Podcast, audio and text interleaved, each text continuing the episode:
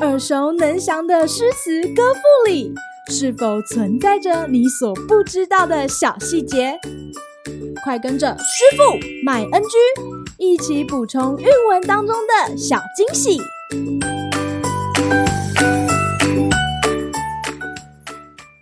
大家好，欢迎来到今天的师傅麦恩居。今天要和大家介绍杜甫的《咏怀古迹五首其三》。群山万壑赴荆门，生长明妃尚有村。一去紫台连朔漠，独留青冢向黄昏。画图醒世春风面，环佩空归夜月魂。千载琵琶作胡语，分明怨恨曲中伦。《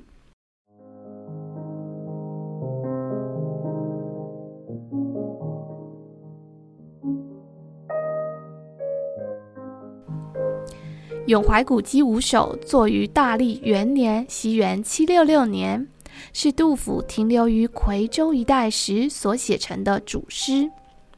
五首诗歌分别歌咏庾信、宋玉、王昭君、刘备、诸葛亮五人。这五位历史人物都在夔州三峡地区留下了古迹，他们的生命历程也各自有引发杜甫同情共感之处。因此，杜甫便写下这组主诗，借咏怀古迹与前人事迹，抒发自身的身世感慨。今天要与大家分享的，就是这组主诗当中以昭君春与王昭君为歌咏对象的这首诗。相信大家对汉代美女王昭君的故事应该都不陌生。汉元帝时，王昭君出塞和亲。死后葬于青冢的昭君，一生未再回到过中土的故乡。而杜甫在诗中所歌咏的是王昭君的出生地，也就是今日的昭君村。诗中从昭君的故乡发端，接着联想到昭君一去紫台连朔漠，独留青冢向黄昏。写出了昭君出塞时面对大漠茫茫无边的塞外景色，与她葬于异乡的悲剧命运。写下这首诗的杜甫已年逾半百，昭君远嫁匈奴，想必也让杜甫想到了自己晚年仍流落异乡的相似处境。因此，杜甫在诗中借由王昭君出塞的典故。抒发自身如同昭君思念故土的怀思，其中不仅是单纯对故乡的怀念，更有杜甫心怀朝廷的家国之思。正也因为如此，昭君的身世引起了诗人巨大的共鸣。今日 NG 点，诗中。画图醒世春风面，这一句点出王昭君的故事中还有一位关键的角色，就是汉宫中的画工毛延寿。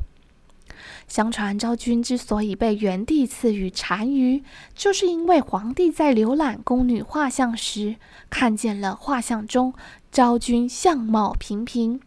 殊不知，是因为其他的宫女都以钱财贿赂画工，唯独昭君不肯，因此在画像中就被画丑了。直到皇帝在昭君出塞前亲眼看见她的绝世美貌，已经后悔莫及，在怒火下，皇帝便下令处死画工。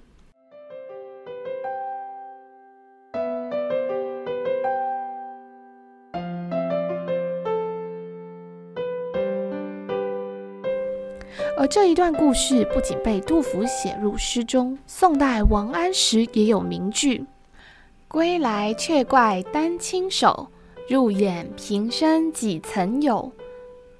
意态由来画不成，当时枉杀毛延寿。”正是由这个画工弃世的典故借题发挥。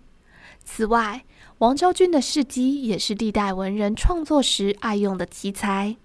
江淹的《恨赋》，庾信《王昭君》，白居易《过昭君村》，王安石《明妃曲》，乃至于元代马致远的《汉宫秋》，都运用了王昭君的典故，也可以看见昭君的故事在古代文人的心中有着如此深远的影响力。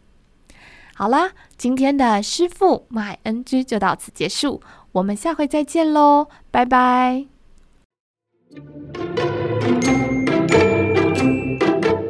感谢收听今天的师傅卖 NG，。想要了解更多有关韵文的趣味知识，请记得按下订阅键，follow 我们，让你的诗词歌赋不 NG。